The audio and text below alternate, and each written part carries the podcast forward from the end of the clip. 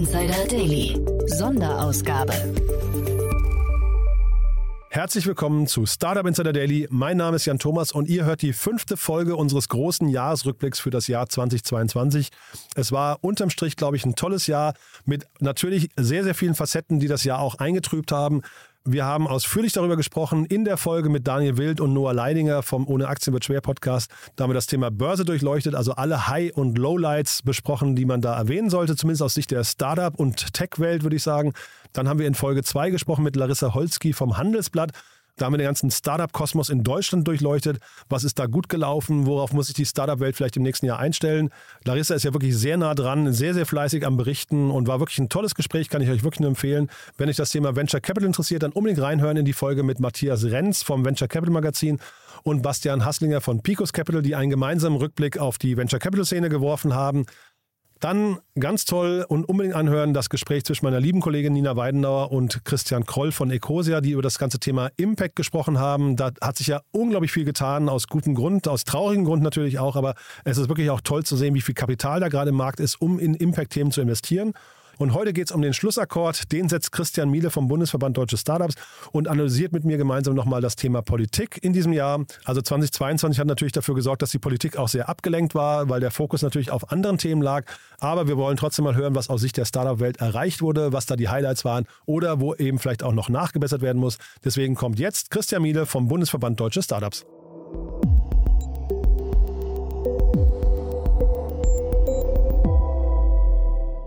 Sehr schön, ja, ich freue mich. Christian Miele ist hier vom Bundesverband Deutsche Startups. Hallo Christian. Hallo Jan, schön wieder bei dir zu sein. Vielen Dank für die Einladung. Freue mich sehr, das Versprechen. Jetzt habe ich gesagt, Bundesverband Deutsche Startups, du hast aber eine klassische Doppelrolle. Ne? Jetzt vielleicht wollen wir darüber ganz kurz reden, dass du erstmal dich vorstellst und auch einordnest, wie du, äh, ja, wie du und der Bundesverband zusammenstehen.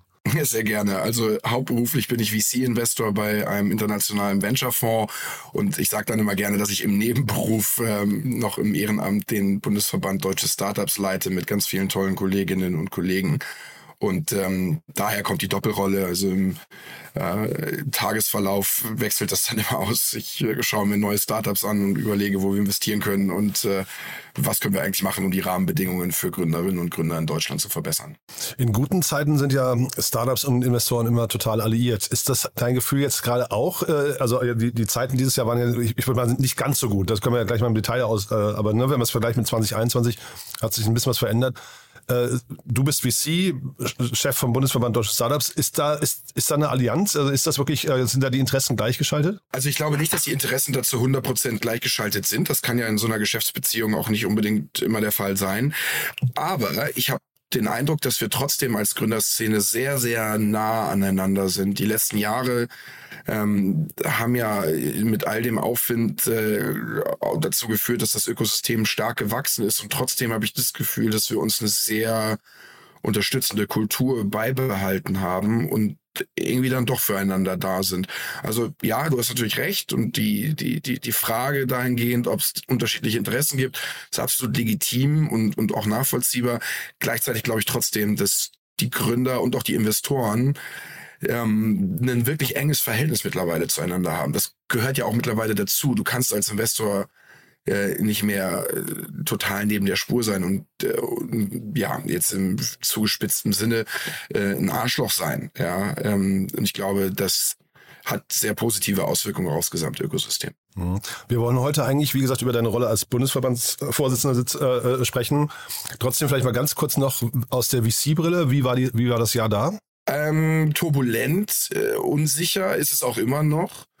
Ähm, ich glaube insbesondere, und das ist sicherlich ein Thema, auf das wir noch zu sprechen kommen, durch den Krieg ähm, und den, den 24. Februar 2022 hat sich da natürlich auch für die Investoren und Startup-Landschaft einiges verändert und äh, keiner weiß so recht, was passiert jetzt eigentlich als nächstes.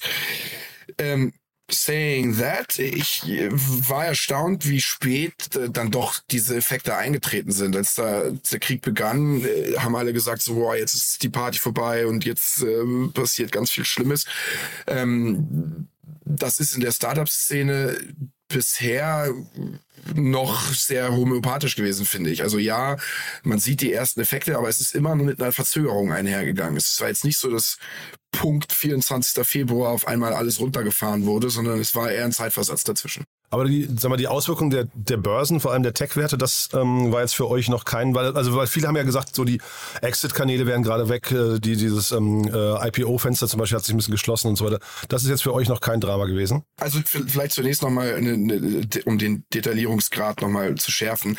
Ähm, die Ukraine-Krise, die hohe Inflation, die, das, die, die, die Märkte, das ist natürlich auch alles irgendwo miteinander verwoben. Ne? Das heißt also, man kann das jetzt nicht ganz äh, voneinander separieren. Ähm, ich spüre in den Gesprächen, die VCs mit Gründern führen, durchaus, dass man versucht, ein, ähm, ein Discount auf die Unternehmensbewertung zu bekommen. Sowohl die Gründer wie auch die VCs erwarten, dass es einen Rückgang geben wird bei den Bewertungen, ähnlich wie das eben bei den börsennotierten Titeln der Fall gewesen ist, wo es ja zum Teil wirklich dramatisch war. Die Realität sieht aber schon auch noch so aus, dass momentan einige Deals genauso gemacht werden wie noch vor einem Jahr. Ähm, da ist die Begründung, das beste Team, die beste Idee, der interessanteste Markt, äh, der, der wird immer dieses Kapital mobilisieren können und dann ist es ja schon so, dass einfach sehr, sehr viele Fonds Geld geraced haben aktuell und viel Geld im Markt ist. Und das ist eine ganz interessante Dynamik, weil ja, alle warten darauf, dass die Bewertungen runtergehen. Da ist eine tiefe Unsicherheit, weil keiner genau weiß, was passieren wird. Gleichzeitig ist aber unglaublich viel Geld im Markt und in dem Moment, wo du dann ein wirklich gutes Investment vor dir hast, schlägt der Investor zu und will gar nicht zu sehr auf den Preis optimieren, weil er dann zu große Sorge hat, dass er den Deal verliert. Und trotzdem nochmal kurz, vielleicht dieser innere Konflikt. Also wie gesagt, ich, ich glaube total von außen betrachtet, dass, dass, dass du da ähm, in der Rolle ähm, auch die Startup-Szene genau richtig vertrittst, obwohl du eben Investor bist. Aber wir haben sehr viele Layoffs gesehen. Ne? Äh, Layoffs sind ja möglicherweise genau das Momentum, wo man erkennt, dass vielleicht, da sind ja vielleicht Investoren, die den Geldhahn zudrehen oder nicht mehr ganz so, ganz so schnell aufdrehen, möglicherweise eher ursächlich, wohingegen dann die Startups, die, die, sag mal, das ausbaden müssen. Ne? Äh, wie siehst du das? Also ich glaube nicht, dass man sagen kann, dass die Gründer oder die Investoren da jeweils für verantwortlich sind. Das ähm, ist, ist das, glaube ich, zu kurz gegriffen. Ähm, ich will aber trotzdem an der Stelle sagen, dass dass natürlich die unfassbar dramatischen Nebeneffekte jetzt sind dieser Krise, dass wir immer wieder jetzt in den letzten Tagen und Wochen und eigentlich auch schon Monaten und wahrscheinlich auch in den nächsten Wochen und Monaten von äh, Massenentlassungen lesen müssen, dass das tut weh und das geht auch unter die Haut, ja, weil das sind dann, in, wenn man sich die Einzelfälle anschaut, eben auch Familienväter, Familienmütter, die jetzt eben nicht mehr ähm, ein sicheres Einkommen mit nach Hause bringen, um ihre Miete zu bezahlen, die steigenden Rechnungen bezahlen zu können. Also das ist unglaublich dramatisch. Ähm, ich glaube trotzdem, dass wir da auch gut beraten sind, einen realistischen Blick einfach auf unsere Branche zu werfen. Und das meine ich jetzt äh, in der Hoffnung, dass es auch so reflektiert ankommt, wie ich versuche es auszudrücken. Startups sind eben mit einem sehr großen Risiko behaftet und nicht jedes Startup kann und wird funktionieren. Und wenn wir übersteuern, also zu viele ähm, Mitarbeiterinnen und Mitarbeiter eingestellt haben und feststellen, dass der Plan, den wir uns vorgenommen haben, nicht zu erfüllen ist, dann ist es auch Teil der unternehmerischen Herausforderung und dann ist es auch Teil der Gründerszene, dass an der Stelle die Kosten eingespart werden. Das soll man auch nicht schönreden. Das ist scheiße. Ja, das ist ein absolut dramatisches, trauriges Beiprodukt dessen, was wir den Tag über tun. Es gehört aber dazu. Und ich glaube, es ist dann wichtig, wenn wir uns das eingestehen, dass es dazu gehört, gerade in solchen Krisenzeiten, dass wir möglichst verantwortungsbewusst damit umgehen. Das heißt, dass wir als Gründer und auch als Investoren in dem Moment, wo solche Entscheidungen getroffen werden, dann nicht weggucken, sondern ganz explizit hinschauen und sagen, okay, wie können wir jetzt helfen? Was, also das kennst du vielleicht ja auch, wenn, wenn irgendwo eine, ähm, eine News durch die Medien geht, dass äh, bei einem Startup XY äh, Menschen ihren Job verlieren, dann passiert es ganz oft, dass danach direkt solche Google Sheets entworf, entworfen werden, wo die Kontaktdaten der jeweiligen Mitarbeiterinnen und Mitarbeiter drauf sind und die ganze Gründerszene dann anfängt, diesen Menschen möglichst schnell wieder eine Perspektive zu geben und sie in neue Jobs aufzunehmen. Das funktioniert, glaube ich, auch im Übrigen gut. Ja, also da ist so mein mein Eindruck, dass ähm, in dieser dramatischen Situation dann trotzdem viel dafür getan wird, dass man den Menschen, die da betroffen sind, dann auch entsprechend hilft. Mhm. Muss man das im Vorfeld vielleicht noch besser kommunizieren, dass Startups eben nicht, ähm, sag mal, der, der schwäbische Mittelständler sind, vielleicht der, der ähm, 100 Jahre lang mit dem gleichen Team in Familientradition weiterarbeitet, sondern dass das eine andere Art von Abenteuer ist? Ich glaube, dass äh, in der Kommunikation und in der öffentlichen Wahrnehmung das sogar relativ präsent ist. Wir haben es nur einfach in den letzten Jahren nicht gespürt. Also es, ein Startup ist immer mit Risiko verbunden und ich glaube, das wissen die meisten Menschen auch.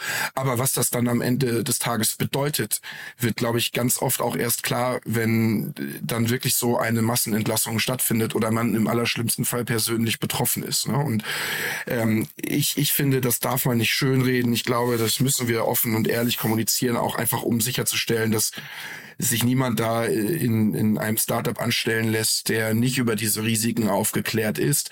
Ähm, und ich glaube aber auch, dass wir das als eine Aufgabe zu betrachten haben, die Gründerszene genauso verantwortungsbewusst wie den deutschen Mittelstand, also den schwäbischen Familienunternehmer, den du gerade angesprochen hast, dann trotzdem mit diesen Situationen umzugehen. Ja, das wäre also zumindest jetzt mal losgelöst von meiner Rolle im Startup-Verband oder meiner Rolle bei Headline mein Wunsch, dass wir jetzt irgendwie auch lernen, da verantwortungsbewusst mit umzugehen. Das ist ja auch eine Chance für die Gründerszene zu zeigen, so ihr werdet jetzt langsam erwachsen und nehmt auch ein bisschen mehr gesellschaftliche Verantwortung wahr und denkt eben nicht nur an euch. Und ich glaube, das hilft der Gründerszene langfristig auch. Ja, aber wenn mal angenommen die andere Seite der Medaille wäre jetzt, ähm, die Gründerszene würde einen feuchten Dreck darauf geben, dass dort Menschen in die Arbeitslosigkeit ähm, schlittern, dann würde das der gesamten Branche über die nächsten 10, 15, 20 Jahre einen unsäglichen Ruf mitgeben, der dazu führen würde, dass Menschen nicht mehr in Startups arbeiten wollen. Insofern glaube ich eben, dass es wichtig ist,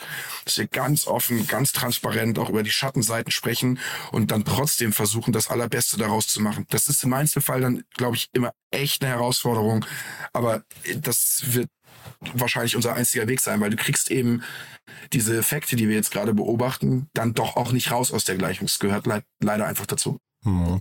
Wir wollen ja jetzt heute über die wir wollen jetzt heute über die Politik sprechen. Ähm, du hast jetzt in den letzten zehn Minuten oder in den ersten zehn Minuten des Gesprächs noch keinen Politiker und auch, ich glaube, den Begriff Politik noch gar nicht erwähnt.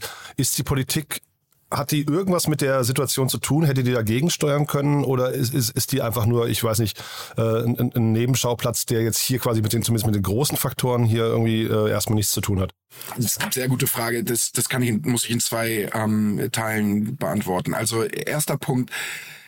Nichts ist heute unpolitisch. Genauso wie eine Fußball-Weltmeisterschaft nicht mehr unpolitisch ist, kann auch die Gründerszene nicht mehr unpolitisch sein. Nicht aus der Interessenlage heraus, dass wir für uns selber optimieren wollen, sondern weil ich es als Aufgabe betrachte, dass wir zusammenarbeiten zwischen Politik, Wirtschaft, Gesellschaft und so weiter. Ja? Also ich glaube, es ist wichtig, dass wir einfach anfangen zu realisieren, dass wir heute sehr, sehr gut beraten sind, wenn wir uns die Hände reichen und zusammenarbeiten. Der zweite Teil der Antwort, ähm, der geht jetzt in eine etwas andere Richtung, aber soll nicht dem ersten Teil widersprechen ich glaube, wir als Gründerszene müssen da jetzt ohne die Politik durch, durch diese Krise. Ich habe ganz bewusst auch vor einigen Monaten mal gesagt, dass wir vom Startup-Verband nicht anfangen werden, mit der Politik über Staatshilfen oder sowas zu sprechen in dieser Krise, weil das falsch wäre. Das sind riskante Projekte, da sind wir wieder bei dem Thema von eben. Diese Projekte erfordern unternehmerische Fähigkeiten, unternehmerische Ambitionen und da ist Risiko eingepreist jetzt hinzugehen und zu sagen, oh, oh Gott, das ist jetzt alles ein bisschen anstrengender und schwieriger und das konnte ja keiner wissen und bitte, lieber Staat, hilf mir. Das würde ich für absolut fatal halten, kontraproduktiv und wirklich falsch.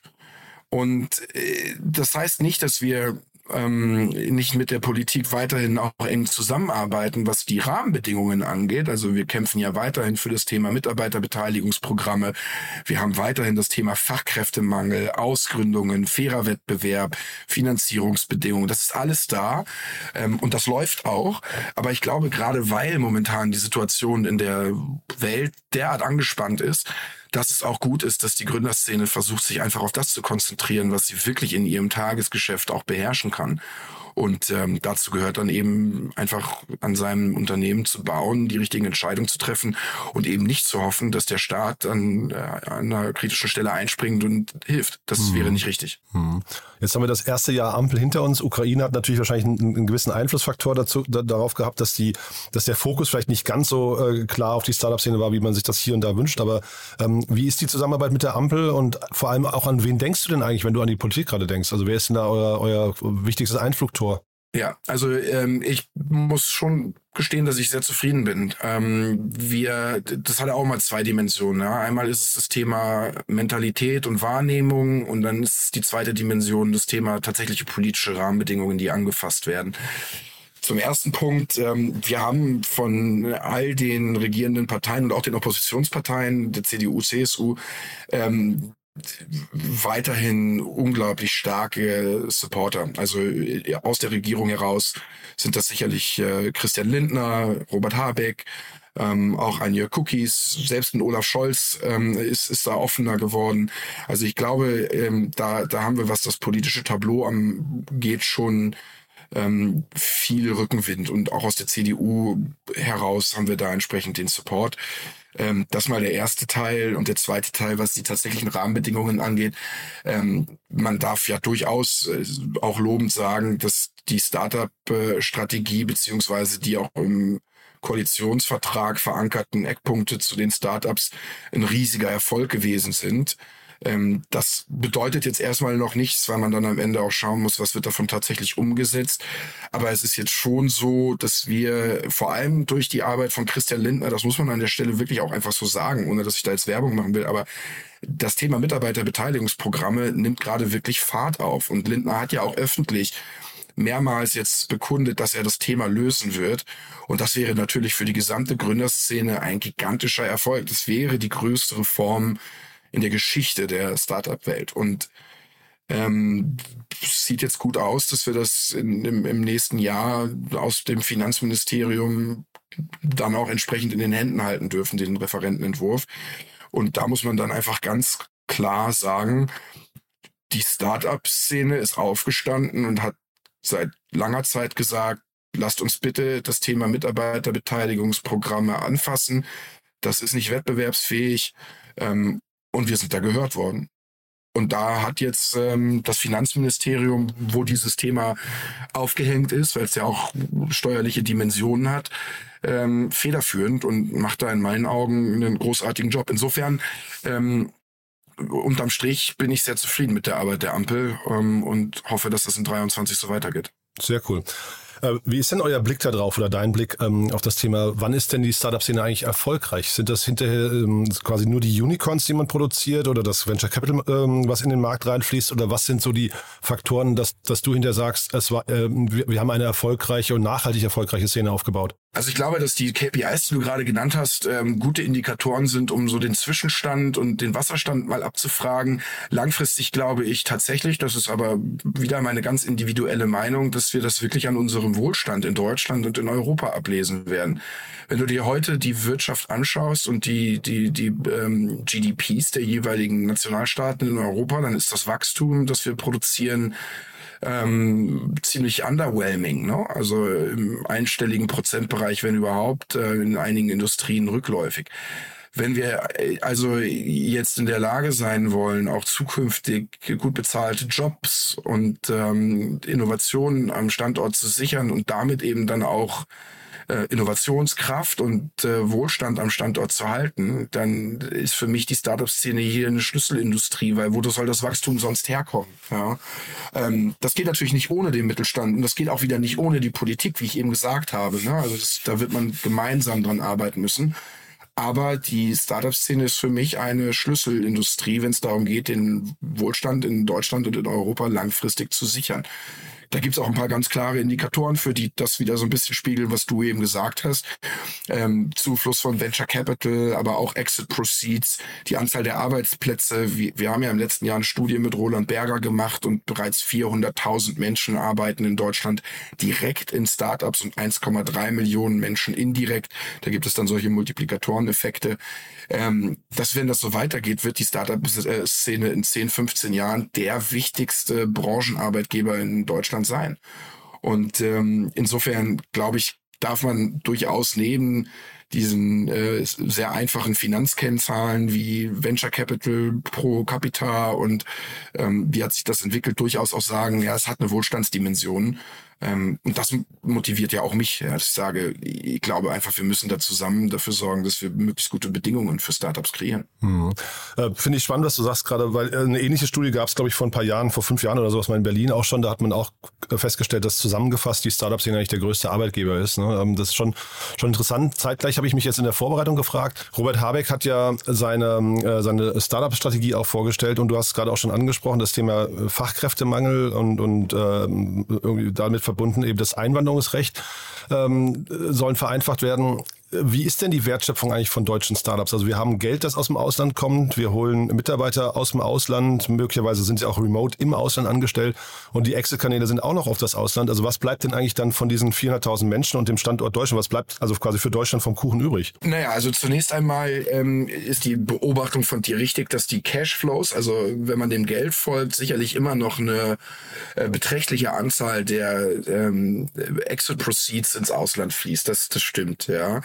Ähm, da müssen wir ran. Ich glaube auch, dass es uns in Deutschland und in Europa zur Bewahrung des Wohlstands gut tun würde, wenn wir mehr dieser erfolgreichen Exit Proceeds im Land halten könnten. Also ich finde das großartig, wenn zum Beispiel, ähm, das ist immer so ein Lieblingsbeispiel, ähm, der, der Ontario Teachers Pension Fund aus äh, Kanada.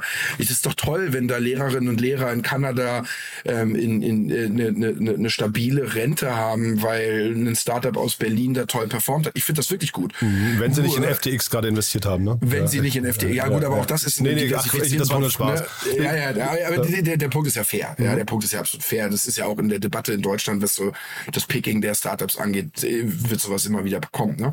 Nur was ich sagen will ist, ähm, wir haben ja auch in Deutschland Lehrerinnen und Lehrer, so und äh, da kann man doch auch sagen, ja gut, wenn wir in Deutschland in der Lage sind, äh, Exits äh, zu generieren, um Lehrerinnen und Lehrern in Kanada zu helfen, was ich toll finde, dann lass uns doch zumindest mal darüber nachdenken, was geschehen muss, damit wir auch den Lehrerinnen und Lehrern hier in Deutschland helfen können. So und ähm, ja, das ist also das ist eine absolut richtige Beobachtung von dir. Also ganz kurz, das, das, das, das bedeutet, Chris, um, um, um, nur, kurz die Frage, Christian, das bedeutet also das Kapital. Um, um, um, um, okay. kurz die, die Arbeitsplätze wiederum, äh, die sind natürlich hier steuerpflichtig. Ne? Das heißt also, da nimmt der deutsche Staat natürlich Kapital ein.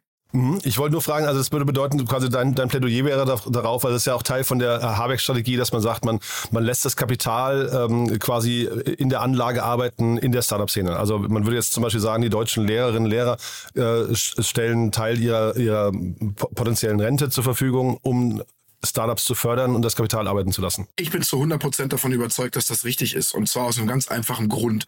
Und da muss man aber an der Stelle tatsächlich nochmal doppelklicken. Natürlich finde ich es absolut abstrus zu sagen, die Lehrerin oder der Lehrer oder die Rentnerin oder der Rentner packt jetzt ihr Geld in ein Startup und äh, nimmt äh, dieses Risiko auf sich. Das ist Quatsch. Wiederum, wenn man sich dem Thema wissenschaftlich nähert und sich anschaut, wie über die letzten 50 Jahre diversifizierte Portfolios von Pensionskassen oder auch University Endowments gearbeitet haben, dann stellt man fest, dass in diesen Portfolio Portfoliokonstruktionen einfach eine ganz große ähm, äh, Streuung stattfindet und dann zwischen 0,5 und 2 Prozent der angelegten Assets irgendwo breit verteilt über Venture Capital liegen. Das heißt also jetzt, ähm, du, du hast 100 Euro zur Verfügung und willst ein diversifiziertes Portfolio aufbauen, da hast du dann, packst du keine Ahnung, 30 äh, Euro in Aktien, nochmal 30 Euro in Anleihen, ein bisschen was in Immobilien, ein bisschen was in Rohstoffe. So und am Ende bleiben noch ein paar Euro übrig, um die in Private Equity, Hedgefonds, äh, Buyout Funds, Distressed Funds und Venture Capital zu investieren. Und dann kommt am Ende von diesen 100 Euro vielleicht ein Euro im Venture Capital an und dieser eine Euro wird dann wiederum ähm, auf die gesamte Berliner Startup-Szene verteilt. Ja, ähm, die Wahrscheinlichkeit, dass du dann an der Stelle der Rentnerin oder dem Rentner oder der Lehrerin und dem, dem Lehrer ein Risiko aufbürgst, wo das Kapital ähm, in, in, in einem echten Default-Risiko steht, das sehe ich nicht. Da haben uns einfach die Zahlen rein und der Track Record aus der Vergangenheit gezeigt ist, ähm, derartige Portfolios, wo Venture Capital und alternative erste Klassen beigemischt sind, ähm, eher einen sehr positiven Einfluss auf das äh, Gesamtportfolio hat. Ja, und das lässt sich, wie gesagt, auch sehr, sehr gut nachvollziehen von Pensionskassen und Endowments in den Vereinigten Staaten, die da zum Teil Zahlen rein von über 50 Jahren haben. In Deutschland oder in Europa gibt es ja den EIF, der sich an vielen äh, VCs beteiligt. Ähm, ich kenne jetzt die quasi die äh, Finanzstruktur des EIFs nicht, aber man hat zumindest das Gefühl, dass Kapital, weil das klingt ja jetzt gerade so, als gäbe es weniger Kapital oder zu wenig Kapital. Ein Teil davon kommt eben, wie gesagt, noch aus dem Ausland. Man hat das Gefühl, Later Stage ist eben noch kein europäisches oder deutsches Thema, aber im Frühphasenbereich hat sich viel getan, oder? Absolut. Also die Erkenntnis und die Beobachtung ist zu 100 Prozent korrekt. Ähm, ich würde auch sagen, dass wir jetzt vor allem auch durch derartige Programme wie vom European Investment Fund, ähm, die ja der European Investment Bank unterstehen, ähm, da ist die Frühphasenlandschaft in Europa signifikant angeschoben worden. Also nur mal eine Hausnummer zu nennen. Ähm, der AIF ist indirekt an 99 Prozent aller Startups in Europa beteiligt. Ja? Also das ist schon eine beeindruckende äh, Nummer. Im Übrigen ähm, aber auch gut verzinstes Kapital zurückgekommen. Ja? Also der AIF ist, glaube ich, auch ein, ein Happy Investor, äh, weil die auch schon Geld damit verdient haben. Ja? Ähm, Jetzt hast du aber richtigerweise gesagt, das gilt für die Frühphase, weniger aber für den Late Stage und, und Growth-Bereich. Und das würde ich unterschreiben. Also gerade dann, wenn die Startups in Deutschland und auch in Europa anfangen, wirklich zu funktionieren, Product Market Fit ist da. Es geht jetzt mehr darum, einfach Kapital nachzulegen, um das Wachstum zu beschleunigen da geht uns dann häufig die Puste aus und wir können bei Finanzierungsrunden von 50 Millionen Euro plus in Deutschland und Europa eigentlich nicht wirklich in den Wettbewerb treten mit amerikanischen, asiatischen oder Middle Eastern ähm, Investoren, weil die einfach tiefere Taschen haben und in der Lage sind, dann 100 Millionen Euro ähm, in, in eine Series C oder Series D zu investieren, wo einem Fonds wie auch unserem ähm, überhaupt nicht die Firepower zu, zur Seite steht, um das zu machen. Im letzten Jahr hatte man so den Eindruck, da gab es den Exit von Flaschenpost und auch von Signavio. Da hat man den Eindruck, die deutsche Wirtschaft ist auch, steht parat, um quasi große Exits zu realisieren. Das hat jetzt dieses Jahr, glaube ich, ein bisschen nachgelassen, ähm, zumindest nicht mehr in der Dimension. Ähm, was muss passieren, damit das wieder, ähm, äh, damit das en vogue bleibt vielleicht? Ich, ich halte das ehrlich gesagt für ein ganz normales Momentum. Also Märkte funktionieren ja so, ne? Also die gehen hoch, dann gehen sie runter, dann gehen sie hoch, dann gehen sie runter. Ähm, ich glaube, Du hast völlig recht, das IPO-Fenster und das M&A-Fenster ist jetzt in diesem Jahr geschlossen, das ist auch im nächsten Jahr wahrscheinlich noch geschlossen, weil die Unternehmen und die Investoren ihr Geld lieber beisammenhalten und äh, auf bessere Zeiten warten. Und dann wird es irgendwann auch wieder bessere Zeiten geben und dann wird sich der ein oder andere aus der Deckung trauen und dann geht das langsam wieder los. Ähm, aber ja, klar, also für den Moment glaube ich, ähm, also ich werde meinen Unternehmerinnen und Unternehmern, mit denen ich zusammenarbeite, jetzt nicht empfehlen, dass die alles auf den Börsengang in 2023 setzen. Aber kein politisches Thema. Also ich glaube, wir können uns durchaus darüber unterhalten, ob äh, gewisse ähm, Bereiche, die diskutiert werden, wie zum Beispiel die Aktienrente etc., einen Beitrag dazu leisten können, dass der Kapitalmarkt in Deutschland und Europa stärker wird und damit vielleicht auch das Börsensegment attraktiver wird. Aber das ist jetzt eher eine indirekte Antwort auf deine Frage, keine direkte. Wir haben gerade schon über Robert Habeck und seine Startup-Strategie gesprochen. Ähm, Im Zuge der Vorbereitung habe ich mich mit, mit Macron auch kurz beschäftigt. Ähm, der ist, glaube ich, deutlicher und lauter und, und konkreter in seiner, äh, in, in seiner äh, Kommunikation, was die Erfolge der, der heimischen Startup-Szene angeht. Ähm, zumindest hat er mal irgendwann gesagt, 100 Einhörner bis äh, 2030 und so weiter. Kann sich Habeck da ein bisschen was abschneiden? Muss er sich was abschneiden oder ist es äh, völlig egal? Sind das einfach unterschiedliche Wege und die beiden Märkte sind, obwohl sie direkt nebeneinander liegen, auch trotzdem noch separat zu sehen? Ja, ich bin ja ein sehr bekennender Fan von der Art und Weise, wie Macron die Startup-Szene zur Staatsräson gemacht hat. Also ich glaube sehr, dass es den Franzosen immens hilft, zumindest einmal in der öffentlichen Wahrnehmung, dass das Thema Startups so omnipräsent ist und das vor allem bei ähm, der Nummer eins im Land. Ähm, Insofern weiß ich auch nicht, ob jetzt Robert Habeck ähm, da der, der Vergleichspolitiker sein sollte. Oder ob man nicht den Schritt weitergeht und sagt, ähm, es wäre toll, wenn Olaf Scholz sich genauso prominent nach vorne stellen würde. Den habe ich halt gar nicht wahrgenommen in diesem Jahr. Äh, sorry, wenn ich das noch mal kurz reingehe, Christian. Der, der tauchte auch in meiner Vorbereitung in keinem Artikel auf. Also tut mir leid. Ja, fairerweise muss man sagen, dass er diese Themen ähm, auch einfach ressortseitig äh, dann, dann schon einfach anders verteilt hat. Ne? Also ich glaube, ähm, auch wenn Scholz da in der öffentlichen Wahrnehmung vielleicht nicht so auftritt, so ist es schon so, dass die Personen, die um ihn herum im Kanzleramt sind, wie zum Beispiel Jörg Cookies, ähm, da sehr aktiv sind und da auch viel passiert. Ähm, also das, das würde ich jetzt verneinen, dass Scholz da nichts tut. Ähm, und es ist einfach in anderen Verantwortungsbereichen geregelt. Aber vielleicht ist auch da das Problem. Ne? Also wenn du sagst, Macron ist laut und Macron stellt sich vorne hin, Macron trifft sich mit Gründern, ähm, das, das ist schon toll. Ja, Das gibt natürlich der ganzen Startup-Szene eine andere Sichtbarkeit und auch eine andere Relevanz, wenn der Präsident oder der Bundeskanzler sich vorne hinstellt und sagt, das ist für uns ein strategisches Kernthema für die nächsten Jahrzehnte. Nur wenn wir eine starke Startup-Wirtschaft haben, können wir unseren Wohlstand verteidigen und ausbauen. So, das, das halte ich schon für eine ähm, extrem relevante ähm, Symbolik, ja. Ähm, so, jetzt kann man natürlich sagen, es ist am Ende nur Symbolik, ja, weil die Franzosen sind jetzt auch nicht viel weiter als wir, was die politischen Rahmenbedingungen angeht. Das ist im Übrigen auch wahr, ne? Also ich glaube, wir machen einige Sachen besser als die Franzosen, die Franzosen machen ein paar Sachen besser als wir. Wir sind da noch gleich auf, irgendwie, sage ich zumindest immer. Ähm, nur ist natürlich das, was Macron da macht, vielleicht in zehn Jahren, da können wir dann sehen, was das mit dem Land gemacht hat, dass der Präsident sich derart nach vorne in die Bresche gestellt hat und gesagt hat, ich will, dass das hier jetzt nach vorne geht. Mhm. Ja, wobei wir haben jetzt über Kapital gesprochen, Arbeitsplätze und so weiter, aber wir eigentlich geht es ja auch um den, äh, ich sag mal, Innovationsstandort, in dem Fall Frankreich oder auch eben Deutschland. Und ich glaube schon, ne, wenn, wenn sich jemand vorne hinstellt und sagt, wir müssen das eigentlich, wir müssen die Startup-Szene fördern, um unsere Innovationskraft zu wahren.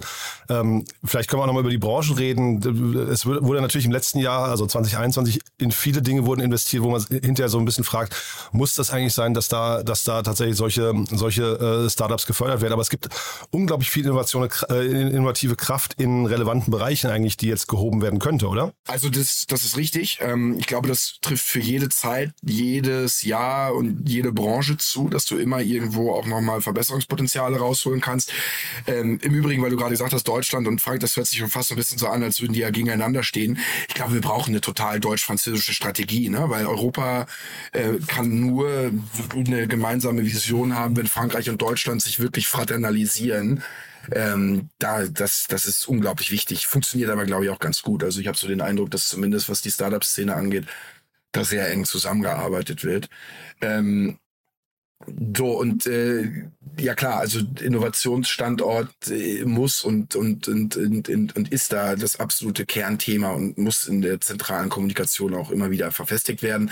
Und dann gibt es Bereiche, die sicherlich auch in Deutschland ähm, da auch sehr prominent angenommen werden in den nächsten Jahren. Also ich kann mir schon vorstellen, dass neben äh, den CureVax und BioNTechs dieser Welt das Thema äh, Biotech und aber auch Climate Tech und künstliche Intelligenz, dass das alles eine größere Rolle spielen wird. Da gibt es also viele Einflussfaktoren von außen, die das auch begünstigen werden. Und ich sehe da schon eine große Chance auch für die, für die deutsche Ingenieurslandschaft, sich da zu profilieren. Mhm. Also gerade Climate Tech denke ich immer, das könnte so ein Exportschlager eigentlich werden. Ne? Das steht Deutschland total gut zu Gesicht eigentlich. Ja, total. Also das so, das wäre so die Bilderbuch, das Bilderbuch-Outcome der, der, der Startup-Welt, ne? Wenn man sagen würde, oh ja, jetzt die Deutschen waren immer ein bisschen langsam, was die Startups angeht, da haben die Amerikaner immer vorgelegt. Aber dann in der großen Klimatechnologiewelle haben die Deutschen sich wieder ihren ersten Platz zurückgeholt und äh, die, die größten und wichtigsten Unternehmen der Welt in 2100 kommen aus Deutschland und haben den Klimawandel rückgängig gemacht. Also das, das ist so eine romantische gute Nachtgeschichte. Geschichte, die ich auch gerne hören würde. Ja, ähm, aber na klar, es ist schon schon ein Weg dahin vorgezeichnet. Das ist möglich.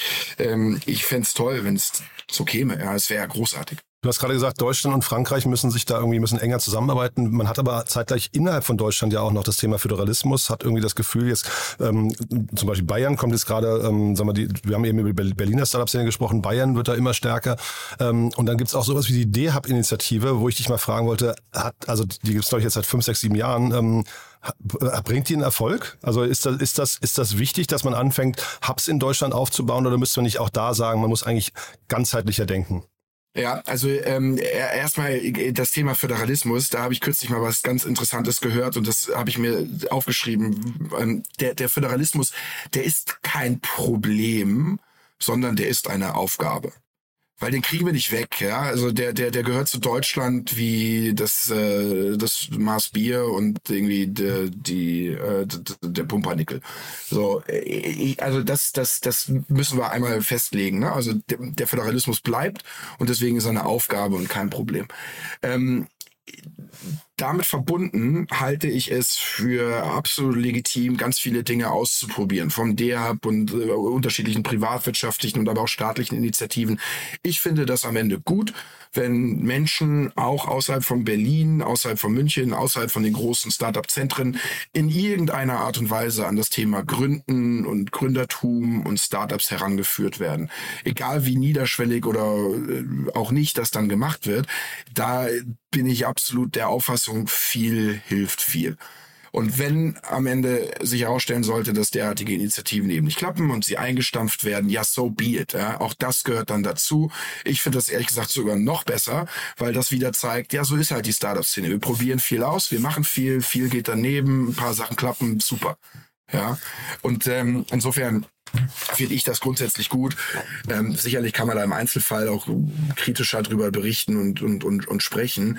Aber so High-Level finde ich das toll, wenn Initiativen gestartet werden, vor allem auch außerhalb der großen Städte. Ich würde bei Föderalismus vielleicht nur mal hinterfragen, äh, jetzt was die Startup-Szene angeht, ob sowas wie zum Beispiel, ich weiß nicht, Datenschutz oder sowas, ob das wirklich Landesthemen sein müssten. Da sind wir wieder bei dem Thema. Ne? Also wir, das werden wir einfach nicht äh, ändern können. Ja, also I hear you, ja, aber ähm, das nerv ich dich nochmal mit einem Zitat, das ich mir irgendwann aufgeschrieben habe. nee, du nervst nicht. Ne? Ähm, da, also Frau Merkel hat irgendwann mal gesagt, wenn Aufregung helfen würde, dann würde ich mich aufregen. Ja, und das, das, das hilft ja nicht. Wir müssen akzeptieren, dass es so ist, wie es ist und müssen da möglichst auch gemeinsam mit den Franzosen und auch mit Europa eine, eine, eine Datenschutzstrategie entwickeln, die dann äh, von auch allen angenommen wird und wo wir gemeinsam hinterstehen und sagen, das ist jetzt sogar im allerbesten Fall ein europäisches Produkt, ein europäisches Bollwerk, etwas, das uns einerseits schützt, andererseits aber auch Möglichkeiten eröffnet. Also da werden wir auch ganz viele Gedankenmodelle hinterfragen müssen. Und ähm, im Übrigen glaube ich, dass an der Stelle der Föderalismus sogar eine, eine Chance bietet, weil natürlich dann auch die Länder gegeneinander ein bisschen konkurrieren. Ja? Wenn äh, Bayern es jetzt wesentlich besser macht als Thüringen, dann liegt die Wahrscheinlichkeit ja nahe, dass äh, Sachsen-Anhalt sich vielleicht bei den Bayern was abguckt ja? und dann irgendwann Thüringen vielleicht folgt. Also äh, du, du verstehst, was ich meine. Ne? Also es kann im Zweifelsfall auch dazu führen, dass es einfach durch den Wettbewerb untereinander da die besten Lösungen gibt. Ähm, ist natürlich auch wieder eine sehr romantische Vorstellung, weil es äh, zumindest im staatlichen Apparat nicht immer so ist, aber ähm, die Chance besteht zumindest in der Theorie. Ja, ich äh, finde ich eine spannende Aussage, Christian. Ich hätte gedacht, dass Föderalismus an der Stelle an manchen Punkten zu, zu viel Verwaltung bringt und eigentlich wir ja wir, wir ja eigentlich schnell sein müssten jetzt. Wir, wir, wir sind ja also ich habe ja nicht gesagt, ich habe ja. ja. nicht gesagt, dass das nicht so ist. Ja, ja, ja nee, ich will nur sagen, die Startup-Szene ist ja äh, brutal, vielleicht noch viel mehr als andere Branchen im internationalen Wettbewerb. Ne? Und da muss man natürlich auch gucken, äh, nicht nur Sachsen-Anhalt und Bayern im Vergleich, sondern auch äh, Sachsen-Anhalt und Ontario zum Beispiel oder so. Ne?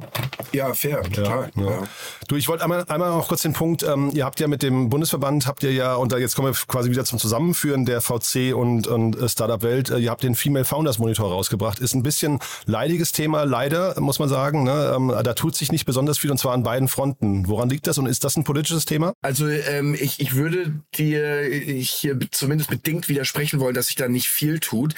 Die Zahl der Gründerinnen hat sich in den letzten Jahren durchaus erhöht. Und wenn man das mal sich in einem relativen Verhältnis anguckt, ist das auch ganz gut. Ne? Also ich glaube, seitdem wir den Monitor erheben, angefangen haben wir mal mit irgendwie 13 Prozent, 14 Prozent. Heute sind wir ungefähr bei 20. Das heißt also, der Trend über die letzten Jahre ist da ja durchaus positiv. Du hast aber natürlich trotzdem recht, dass die Gesamtmasse, die Gesamtzahl immer noch eine Katastrophe ist und wir darüber nachdenken müssen, wie können wir eigentlich Frauen dabei helfen, die Vereinbarkeit von Familie und Beruf zu fördern. Was müssen wir vielleicht auch in puncto Familienbetreuung da tun? Was müssen wir in puncto Schulbildung da tun? Was müssen wir tun, um weibliche Vorbilder zu produzieren, die kleinen und jungen Mädchen überhaupt erst einmal ähm, die, die Idee davon geben, dass man auch ein Unternehmen aufbauen aufbauen kann. Also ich glaube, das ist sehr, sehr vielschichtig und deswegen ist auch so unglaublich wichtig, dass wir diesen Report auf jährlicher Basis rausbringen, um immer wieder auch den Wasserstand zu messen. Ähm, also long story short, weiterhin eine, eine katastrophale Zahl, Komma, aber die Trendlinie ist positiv. Und Politik ist nicht gefordert, höre ich raus. Ach so, Entschuldigung, das habe ich ähm, vergessen. Ähm, ich glaube schon, dass die Politik hier mit anpacken muss. Das ist ein Thema, ähm, wo es natürlich Hebel gibt. Äh, ich, ich höre ganz oft von Gründerinnen zum Beispiel, dass beim Thema Kinderbetreuung durchaus auch der Staat eine Rolle spielen kann, wenn es um die Bezuschussung von zum Beispiel privat unterhaltenen äh, Babysittern oder Nannies geht. Das, ich, ich höre immer wieder, dass es um das Thema äh, Kita-Plätze geht, also auch die großen Scale-Ups haben riesige Probleme in äh, Berlin, ähm, wenn sie zum Beispiel Fachkräfte aus dem Ausland holen, Kita-Plätze für die äh, für die Fachkräfte aus dem Ausland zu besorgen und dann auch da wiederum Probleme. Also da ist ähm, da ist noch ganz viel zu tun, wo der mhm. Staat sicherlich eine Rolle spielen kann mhm. und ich, muss. Ich bringe doch mal ein, äh, ein Zitat. Ich habe mit Larissa Holzki auch gesprochen im Handelsblatt äh, hier vor drei Tagen zum Thema Startups. Und ähm, sie hat nochmal auf genau diese Frage auch dann geantwortet und gesagt, naja, vielleicht muss man auch akzeptieren, dass Frauen und das VC-Modell gar nicht so richtig gut zusammengehen, weil Männer immer sagen, ein Startup ist mein Baby, aber ich möchte es verkaufen. Und das eigentlich einer, einer Frau innerlich widerstrebt. Äh, ist das möglicherweise auch nochmal ein Punkt, den man untersuchen müsste?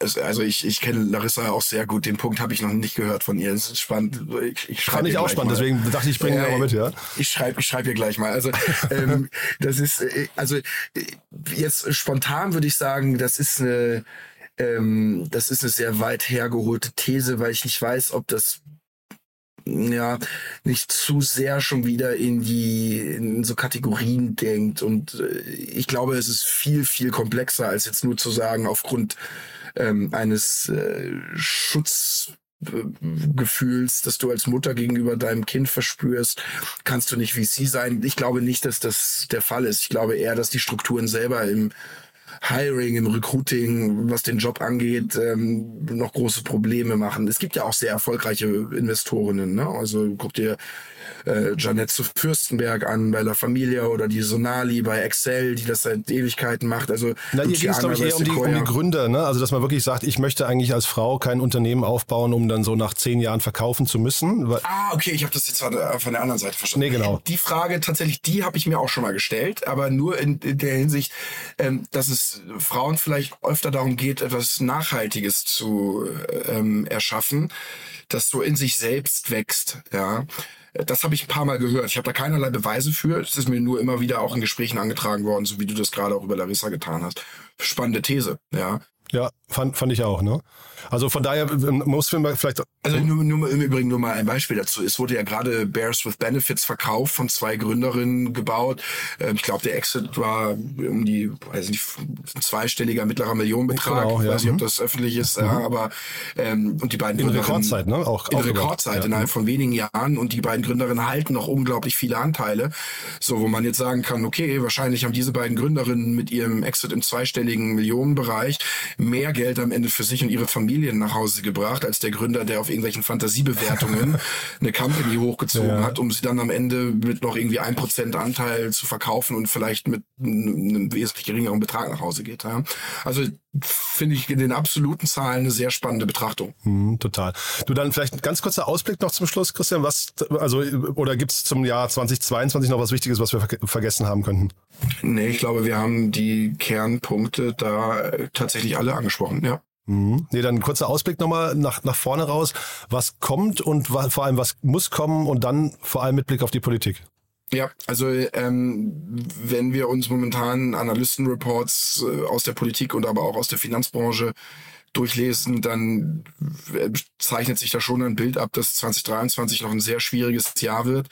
ähm, sowohl was die Inflation, Energiepreise, vielleicht aber auch die Entwicklung des Krieges angeht. Insofern ähm, wird 2023 von großen weiteren Unsicherheiten ähm, begleitet werden. Ähm, das wird auch in unserer Startup-Szene spürbar sein. Ich glaube schon, dass wir uns auch auf weitere Entlassungen einstellen müssen. Ähm, und äh, wir werden auch Firmenpleiten sehen. Wir werden ähm, uns sicherlich mit dem einen oder anderen Konzept auseinandersetzen müssen, das viele von uns immer nur aus ähm, äh, Funk und Fernsehen kennen, wie Downrounds und erhöhten Liquidationspräferenzen etc.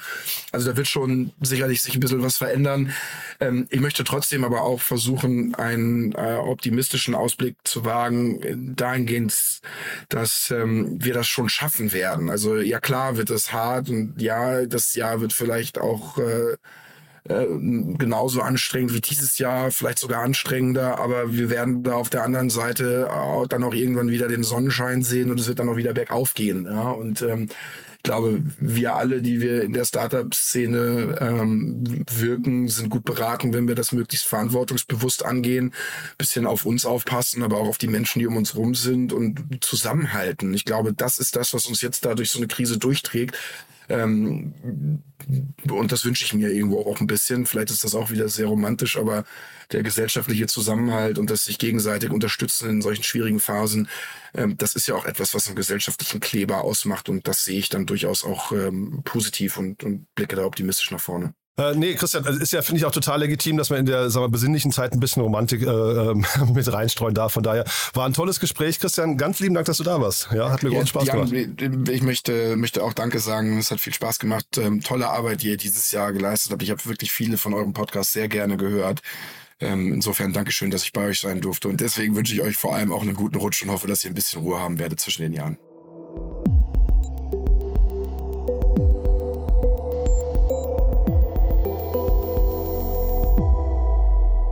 So, das war Christian Miele vom Bundesverband Deutsche Startups und das waren sie. Das waren die fünf Sonderfolgen, die wir für euch produziert haben. Ich fand es großartig. Wir, ich glaube, wir haben fast alles erschlagen. Börse, Venture Capital, Startups, Impact und jetzt auch noch Politik. Wenn euch was gefehlt hat, lasst uns das gerne wissen. Wir möchten natürlich immer besser werden. Wir freuen uns auch, wenn ihr uns auf Apple Podcast oder bei Spotify eine kurze Bewertung hinterlasst. Wenn ihr das Ganze teilt, ihr seht ja schon, das waren sehr aufwendige Folgen. Wir würden uns natürlich freuen, wenn die von vielen Leuten gehört werden. Ja, und ansonsten bleibt mir nur euch einen guten Rutsch zu wünschen. Ich möchte an der Stelle nochmal kurz Danke sagen. Zum einen bei euch für die Treue. Es ist natürlich toll, Hörerinnen und Hörer zu haben, die uns gerne hören und auch fleißig hören. Dafür vielen Dank an euch. Aber ich möchte mich auch noch kurz bedanken bei unserem Team. Wir haben wirklich ein großartiges Team, das im Hintergrund für euch wirkt. Nina Weidenauer habt ihr gestern hier gehört. Ähm, sie ist eine davon. Kira Burs, die Kollegin von Nina Weidenauer, hört ihr auch hier jeden Morgen in der Morgenfolge. Dann möchte ich mich bedanken bei Bela Wolfenberg, der das Ganze hier immer fleißig schneidet. Samu Behrenson, der das Ganze produziert. Und ich möchte mich natürlich bedanken beim Rest vom Team, die ja irgendwie indirekt mitwirken, an anderen Themen arbeiten. Ihr wisst ja, wir bauen zum Beispiel gerade eine riesengroße Plattform, die hoffentlich im nächsten Jahr so eine der zentralen Anlaufstellen wird für euch, wenn ihr euch informieren möchtet über die Startup-Szene, die quasi parallel konsumierbar ist zu diesem Podcast findet ihr in der Beta-Version schon auf www.startup-insider.com. Also auch da mal vorbeischauen. Das ist auf jeden Fall unser großes Projekt und deswegen möchte ich die Gelegenheit nochmal nutzen, um Danke zu sagen. Ein tolles Team, mit dem wir wirklich schon viel gerissen haben, aber da kommt auch noch mehr. Von daher, ja, danke an euch für die Treue, danke an das Team für den großen Support und ansonsten wünsche ich uns allen ein tolles 2023. Kommt gut rüber, kommt gesund rüber vor allem. Und dann freue ich mich, wenn wir uns am 3. Januar hier wieder hören, in alter Frische, hoffentlich ausgeruht, entspannt und gesund. Bis dahin, alles Gute, wir hören uns. Ciao, ciao.